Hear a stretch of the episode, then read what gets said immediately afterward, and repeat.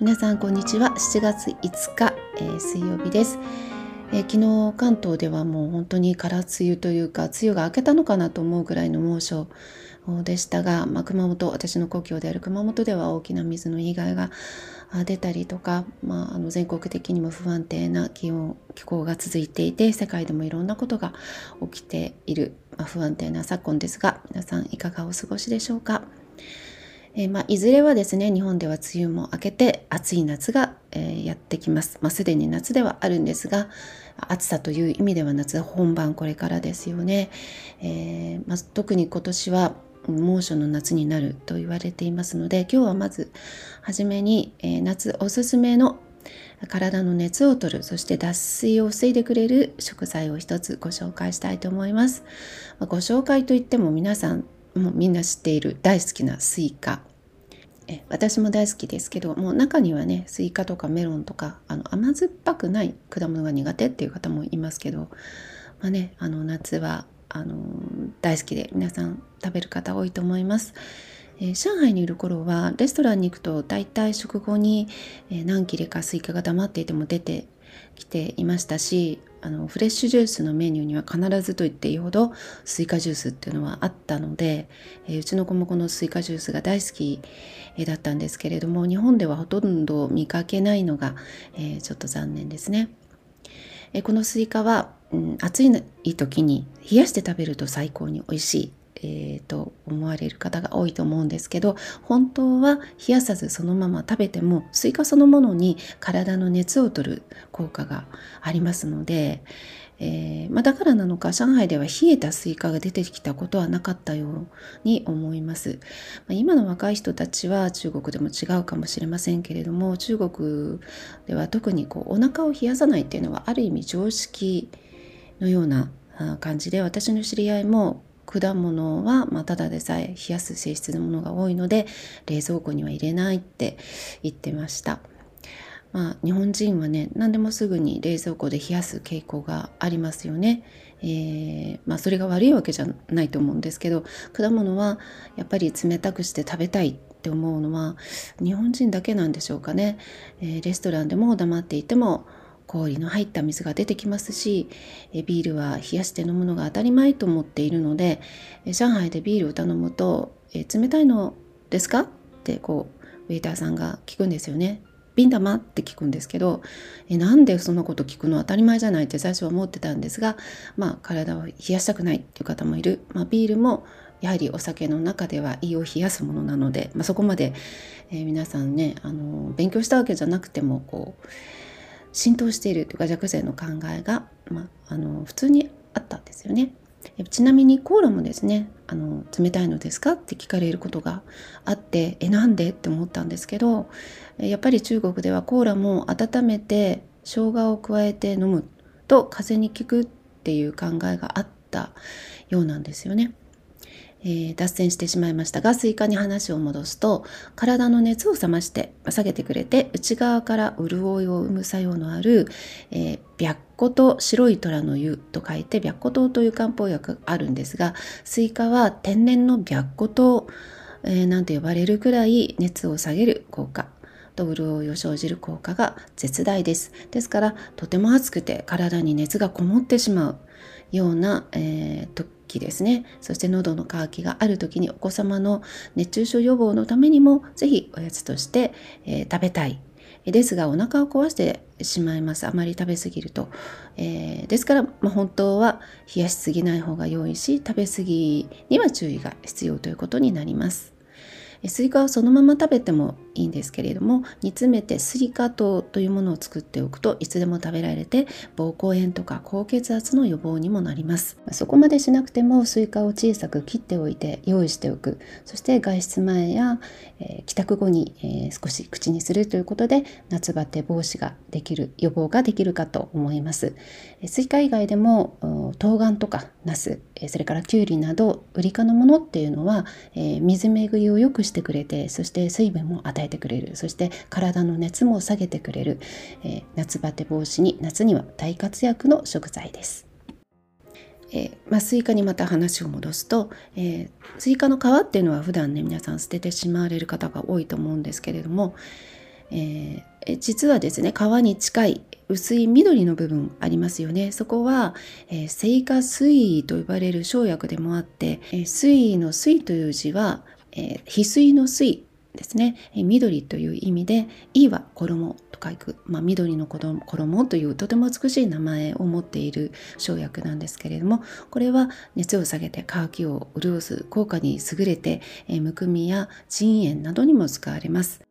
今思い返すとうちの父などはスイカの赤いところも好きでしたけれどもむしろこう翠衣の部分あの皮の部分の方が好きでしたねあのもちろん食べたところ赤い実を食べたところはきれいにそぎ落として短冊にしてで切って、え、塩漬け浅漬けのようにして食べていました。まあ、その効能を知ってか知らずかですけれども先人の知恵が、まあ、生きて、え、伝わっていたのかなと今では思います。まあ、他にも冬瓜の皮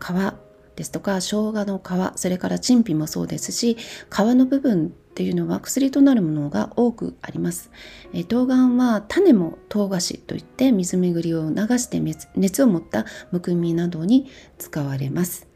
植物から作られる生薬は皮や茎や種の部分がすごく多いです。それだけ効能が高いということなので一物全体、まあ、全てを食べることが本当は健康を、まあ、守る上では良いということなんですね。まあ、そうは言っても普段の普段の食事にそのまま種や、まあ、皮を入れてしまうということはなかなかできないんですけれど、まあ、冬瓜の皮などはね乾燥させて、えー、ミントなどとブレンドすれば香りも良くてさっぱりとした夏向けの立派な薬膳茶になりますし、えー、そこに例えば毒ダミも、えー、加えるとさらに解熱効果が高まります、えー、毒ダミってね魚清草といって、まあ、独特の臭みがあるんですがミントのおかげで毒ダミの臭みは全く気にならなくなるので、えー、騙されたと思って是非、えー、試していただきたいと思います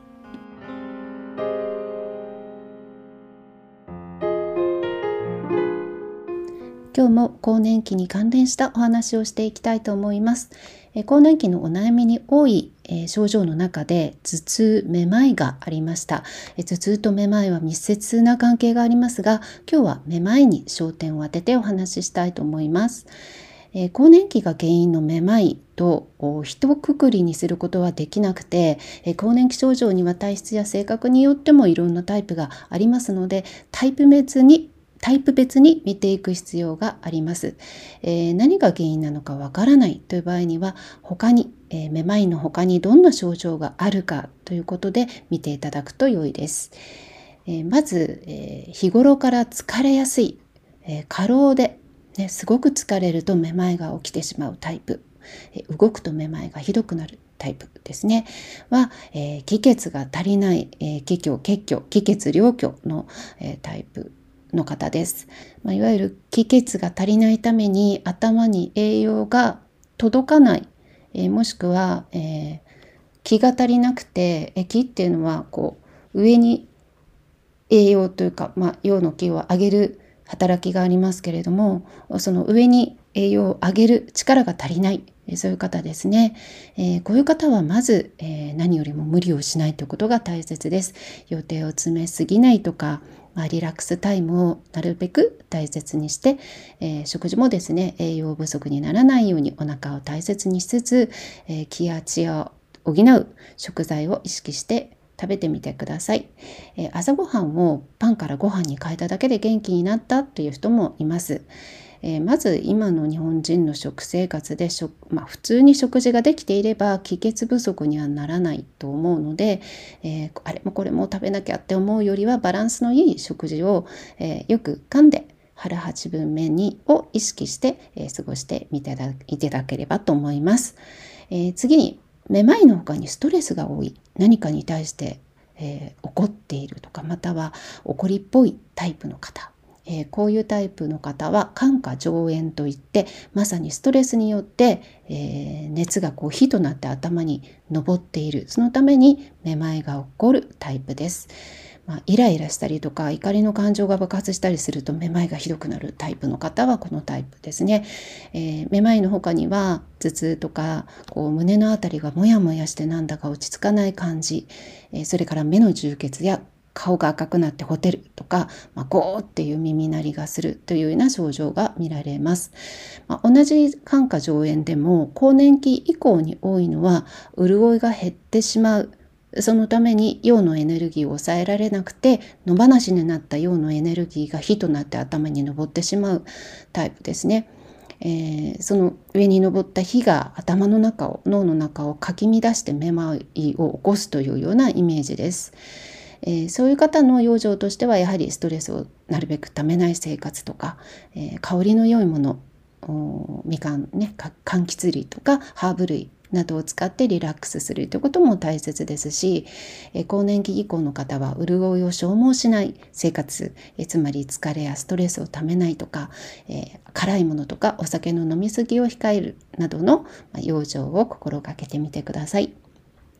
え次に空気中にこう湿気が多い今のような梅雨時とか冷たいものや脂っこいものとか甘いものを食べ過ぎて体の中に水たまりができているタイプの方こういう方のめまいもあります。そのこういう方の場合には余分な質でできた水の塊がこう邪魔をして頭に栄養が届かないというようなタイプですね。めまいの他の症状としては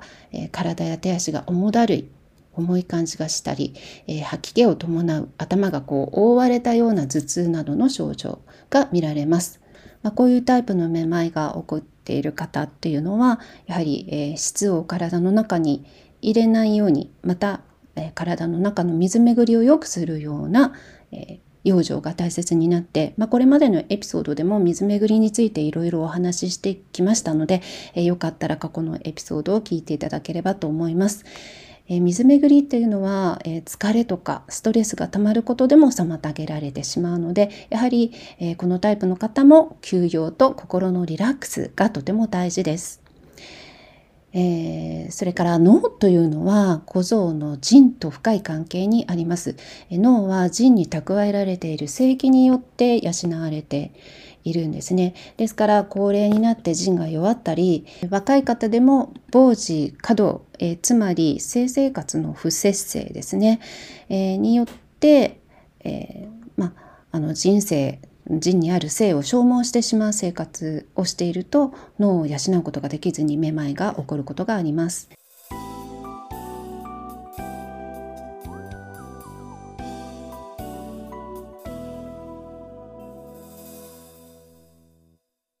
最後に市販の漢方薬についてもお話ししておきますね。それぞれのめまいのタイプに適した漢方薬がいろいろあります。例えば、えー、気や血が足りない疲れやすいタイプの方には気血を補う気脾糖ですとか、えー、気を頭の方にこう上昇させてくれる働きのある補充液糖などが適しています。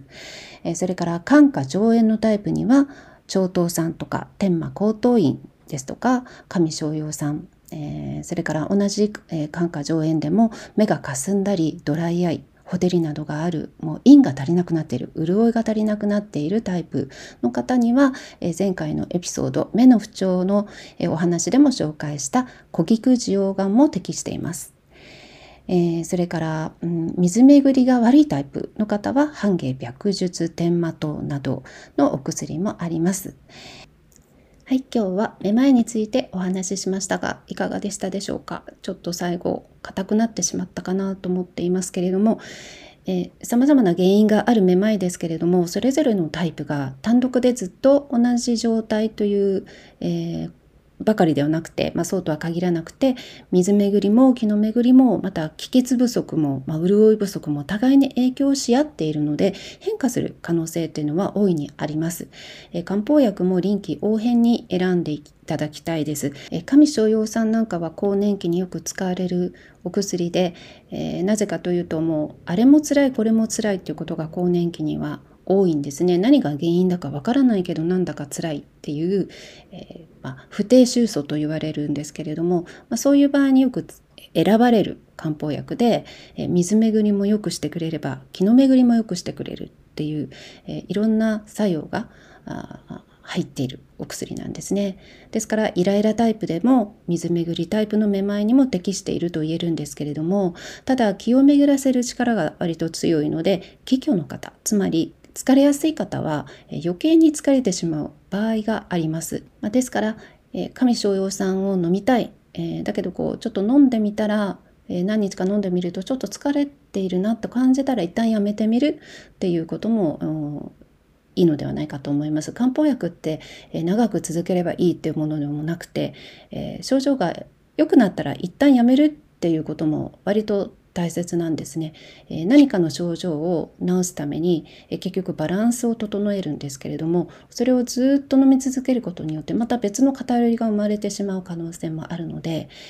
まあ、それもね漢方薬によってえー、様々なんですけれども要は自分の体と向き合いながら相談しながら漢方薬も選ぶようになさってください。えー、更年期には、まあ、今言ったようにあれも辛いこれも辛い何が原因だかわからないっていう場合が、えー、多いんですけれども、まあ、今感じている症状は何か、まあ、今日のお話で言えばめまいはどういう原因なのかっていうことはめまい以外に一番辛い症状は何かっていうところに注目して、えー、食材や漢方それからライフスタイルも選んでいただければと思います。えー、ちょっとここ最近やることが、えー、多くて少し疲れ気味なのか声がかすれたりしてお聞きづらかったかもしれませんが最後までお聴きくださりありがとうございました。また来週のエピソードでもお待ちしています。それではまた。